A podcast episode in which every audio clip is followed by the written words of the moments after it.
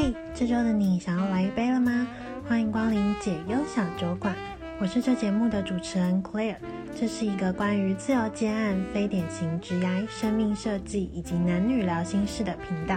每周三小周末，欢迎你准备好酒和下酒菜，跟我度过一个微醺的夜晚哦。那在节目开始之前呢，我们一样要有开酒仪式。那今天呢，想要跟大家聊聊，今年的你想要过一个什么样的生活呢？那为什么不是在一月初刚跨完年的时候就跟大家聊这个议题的原因，是因为我一直觉得，真正对我来说，有一年的开始，比起跨年那一次的新年，让我更有一年开始的感觉，反而是过年结束，就是过年大家。呃，跟家人吃完除夕饭啊，然后初一的时候去走春晚啊，就整个春节假期结束之后，我才有比较觉得有一年开始的这个感觉。所以呢，选在牛年的第一集，除了祝大家新年快乐之外呢，也想要请大家跟我一起来想想，今年的你想要过一个什么样的生活呢？那你有写新年新希望的习惯吗？还是你今年有没有想要尝试做这件事情？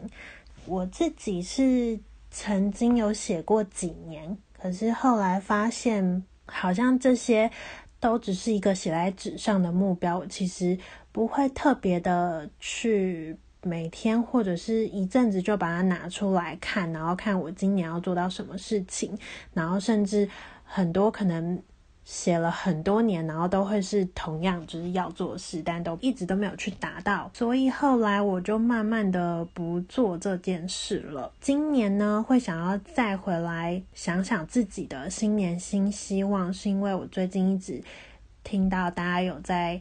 说要制作自己梦想版这个东西，那我觉得梦想版去。上网看了很多资料啊，YouTuber 拍的影片，然后其中其实也有一些是，呃，有心理学背景的智商师所拍摄的影片。那他们讲的一些概念跟呃，为什么把你的梦想用具象化的方式来呈现，会比文字书写的实现率还要高的原因，让我觉得有 touch 到我。所以我今年呢，我也会来尝试做我的梦想版。那我希望在呃明年，就是过完年的时候呢，可以跟大家分享一下，到底今年做的这些梦想版上面的梦想，我有更靠近他们一点吗？甚至我有没有达到大家说的，就是实现率可能有八九成这么高？呃，先来跟大家介绍一下梦想版是什么吧。它其实呢，就是你可以用一个板子，然后呃，我现在。在网络上看到有两种方法，一种是如果你已经有很明确的目标的话，那么你就是把你的目标先像以前一样，先条列式的写下来，再去网络上啊，或者是翻你喜欢的杂志啊，去找相对应可以描述这个目标的图片。比方说，如果你的有一个目标是我今年要存下五十万。那你可能就可以上网去找可能存折的图案啊，或者是台币的图案，然后再找一个五十万的字，然后这样子把它贴在你的梦想板上面。那你的梦想板要用什么样的形式呈现，其实就是看你个人。你可以是呃拿一张你觉得可以贴得下你想要的梦想的大小，当然就是不要无限大，然后也不要很小一张，就是。大家会比较建议的是四开的大小，可是我觉得这个大小可以依照你自己想要摆放的位置，然后或者是你自己稍微想过了之后，你觉得适合的就好了。你可以去准备一张这样的纸，然后最好是硬底纸板，或或者是你用一个画框把它就是弄起来都可以，因为这个东西是要放一年的，而且是你要放在你每天都会看得到的地方，那为什么要这样做呢？等下会有一些心理学上的科学解释来告诉大家。总之呢，就是你找了一个你觉得适合大小的东西，然后把你的这些目标图像化的粘贴在那个板子上面。那当然，如果你想要做电子档的，然后再把它印出来，或者是用电子档的方式，然后变成你的电脑桌面，这些方法都是可以的。但总之呢，就是这个图像化要呃越真实的呈现越越好，因为它有一个部分是希望你的意识跟你的潜意识去结合，然后让你的脑神经回路可以不断的刺激你去想到这些你想要实现的事情。这是第一个方法是。你已经有很明确的目标跟你想要做的事情了，可是，在设目标的时候呢，我想要提醒大家一件事情是，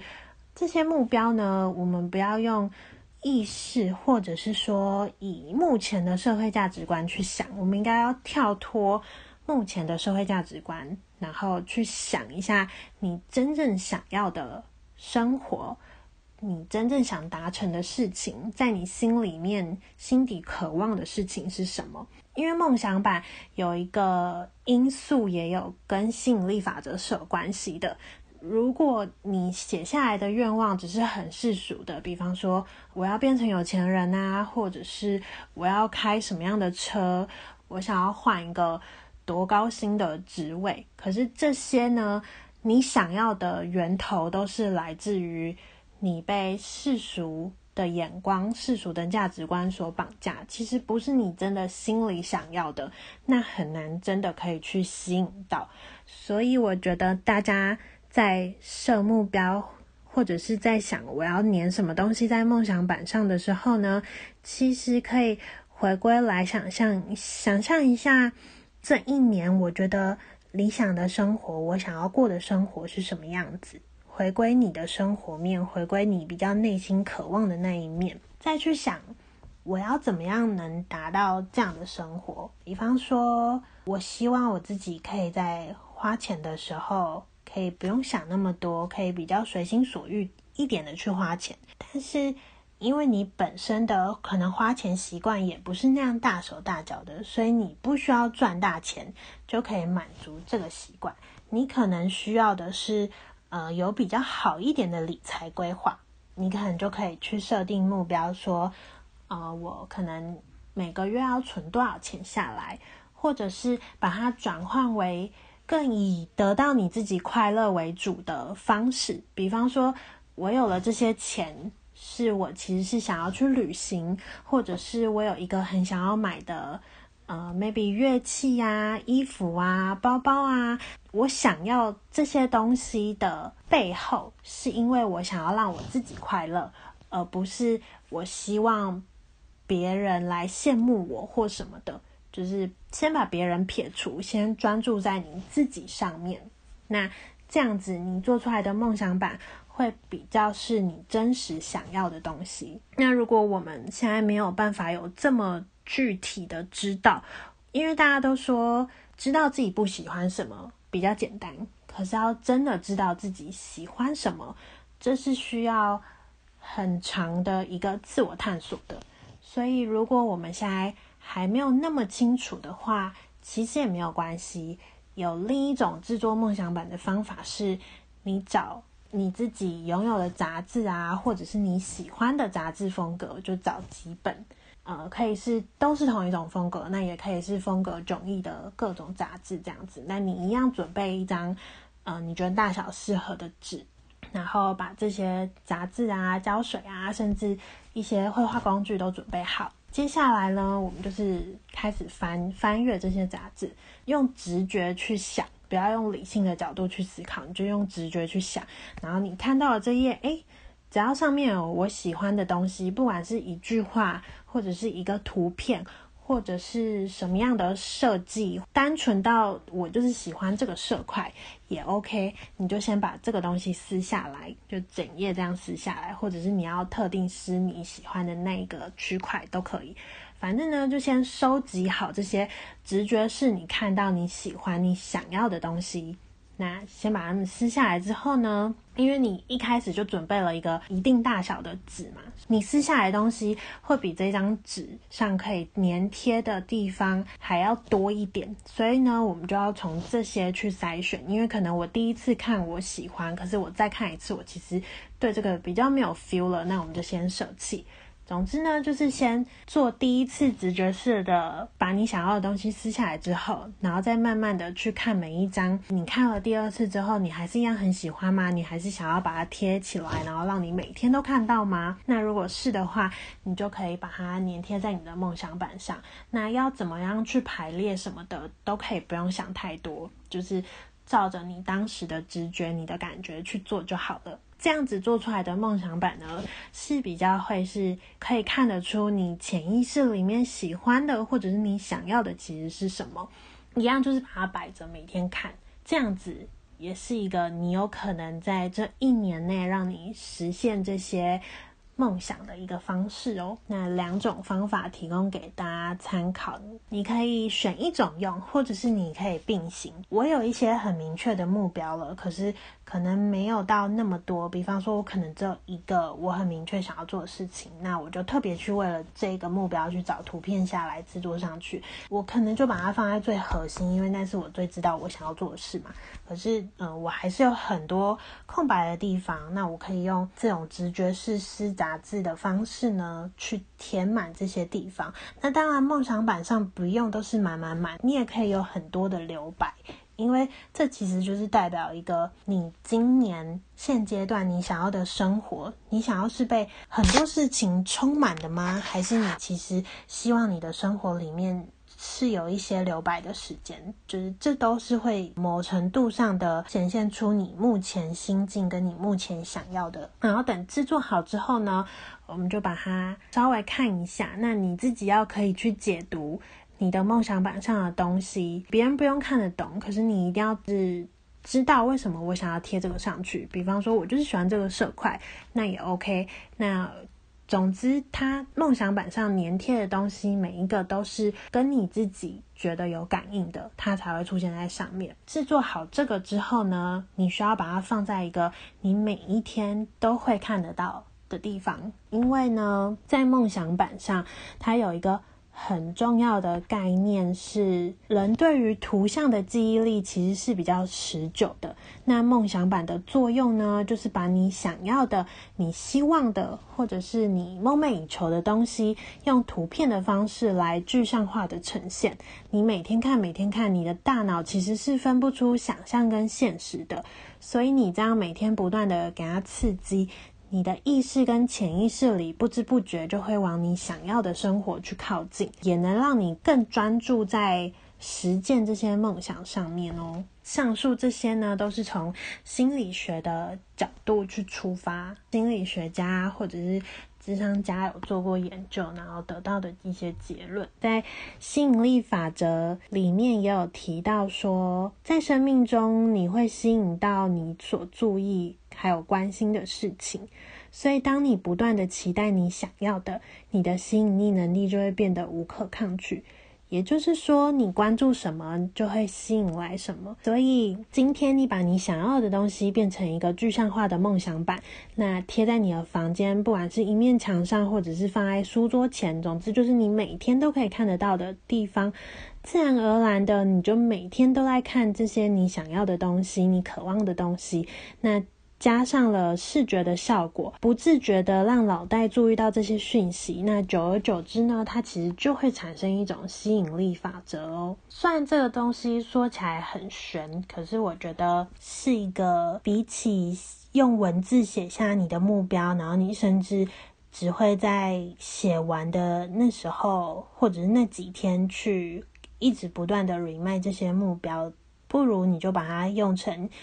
呃，它可以变成一个家里美丽的摆饰，以一种画的概念摆在那边，让你更时时刻刻的看到哦，原来这些东西是我想要的，那我应该要努力的朝着这个地方去迈进。我觉得做梦想版也是让你更了解你自己的一个过程。那说到了解自己的过程呢，这边想要跟大家分享一下，我昨天晚上去听了读墨他们今年每两个月会办一次的作家书单讲座。那他们叫做今晚的主食是阅读。每一次的讲座呢，都会邀请不同的作者，然后来分享对他们人生来说有很大帮助的书单。那我昨天听的那个呢，是一个成大的教授自己的力学这本书的作者，他叫洪静。我觉得他很吸引我的是，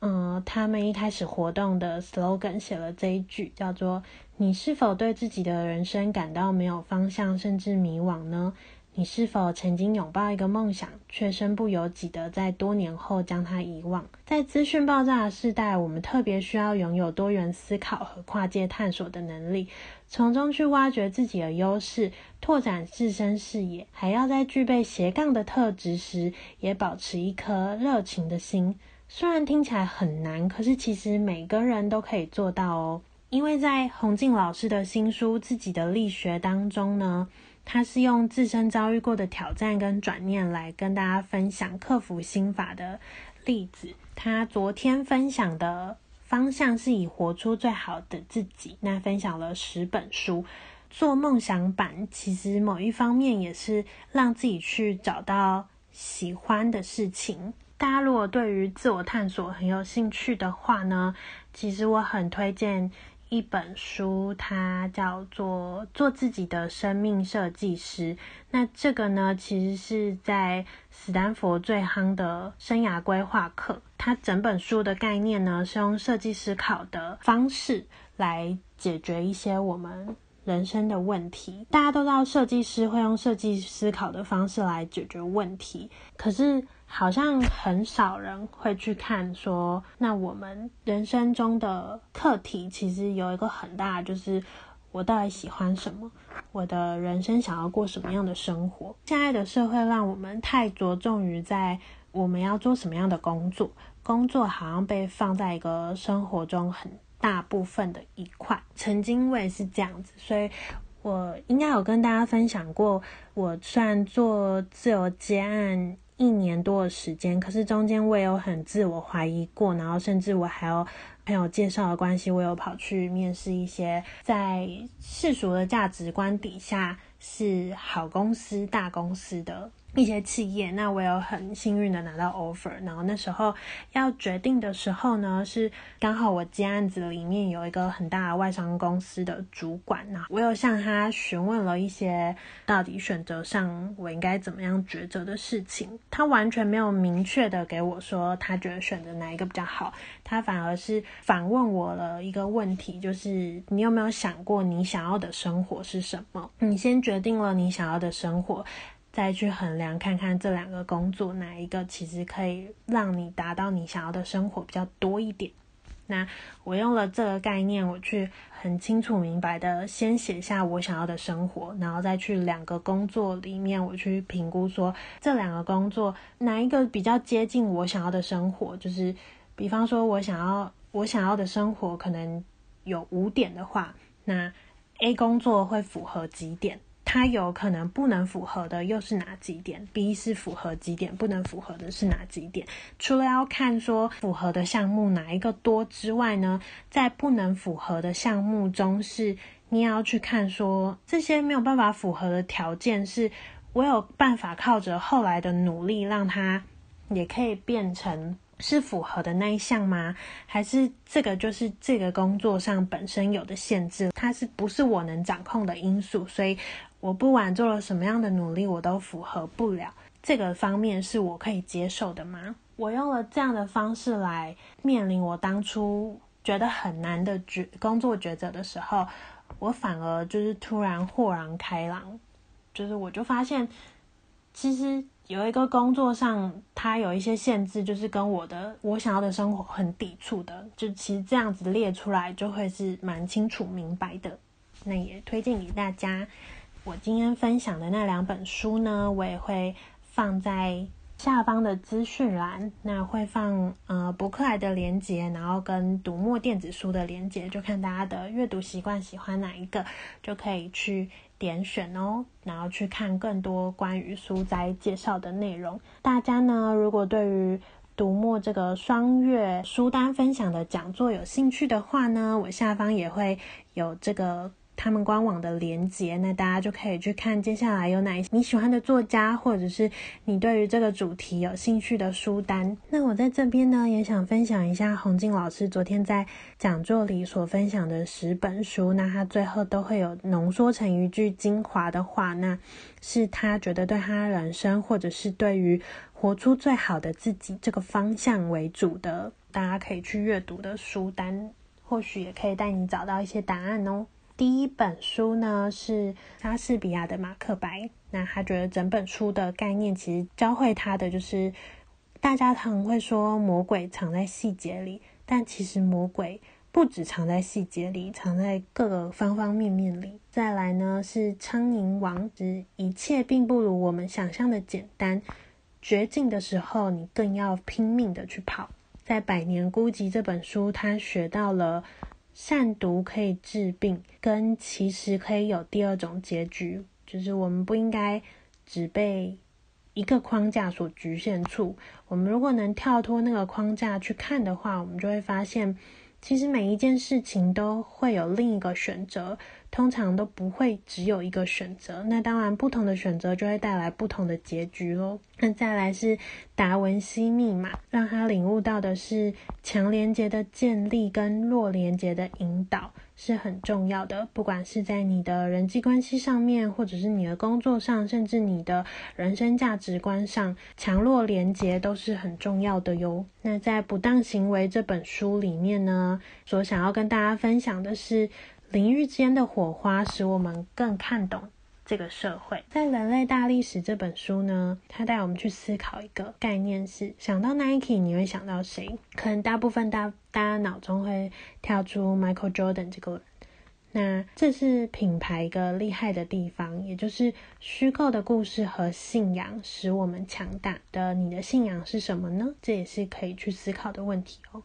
那在斜杠的五十道难题里面呢，他想要说的是，分享建立价值，让你在哪里都可以待下来。所以不要吝于去分享，而且分享的目的不是为了回报。如果你只是单纯的去分享，那你得到的后续的回报。或许会比你想象中的多，或者是或许会给你不一样的惊喜哦。那在《真确》这本书里面呢，想要说的是，学会认识自己以及我们的世界是一件很重要的事情。在《人生录影》这本书里面呢，他领悟到的是，困境时你该做的不是防守，而是进攻。在《成功的反思》这本书里面呢，他想说的是，时时回馈与反思自己的过去。越谦卑就会越快乐。那以上呢，就是洪静老师以活出最好的自己这个方向跟大家分享的一个跨界书单。如果大家想要更知道这些书的资讯的话，在读墨的官网上也都有，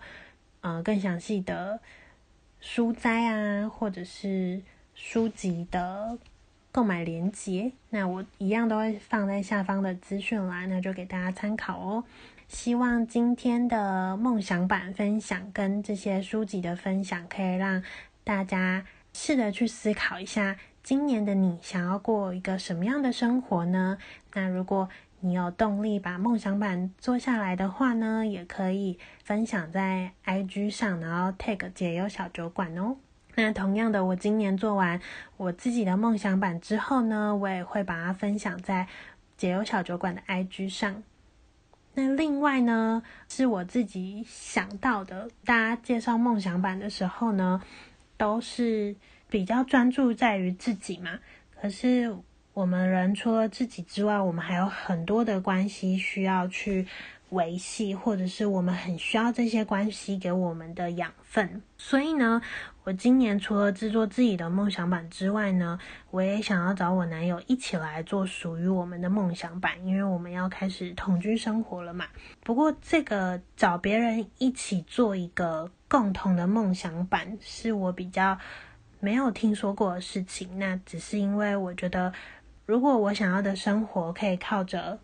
做梦想的方式来提高实现率的话，那如果我的生活中不只有我自己，我还有很多关系人嘛，那如果我找这些人来一起做，是不是也有同样达成这样的效果，或者是我们一起做这件事情，不管这些梦想有没有被实现，做的当下，或者是我们每天看到的当下，是不是也会是一种情感上的连结？或者是当我们想要吵架的时候，我们可能看到这个，会不会它有可以让我们冷静下来的这种神奇魔力，是我想要实验看看的。那。一年之后呢，来跟大家分享一下我做完这些，就是我自己的梦想版，然后跟我跟我男友，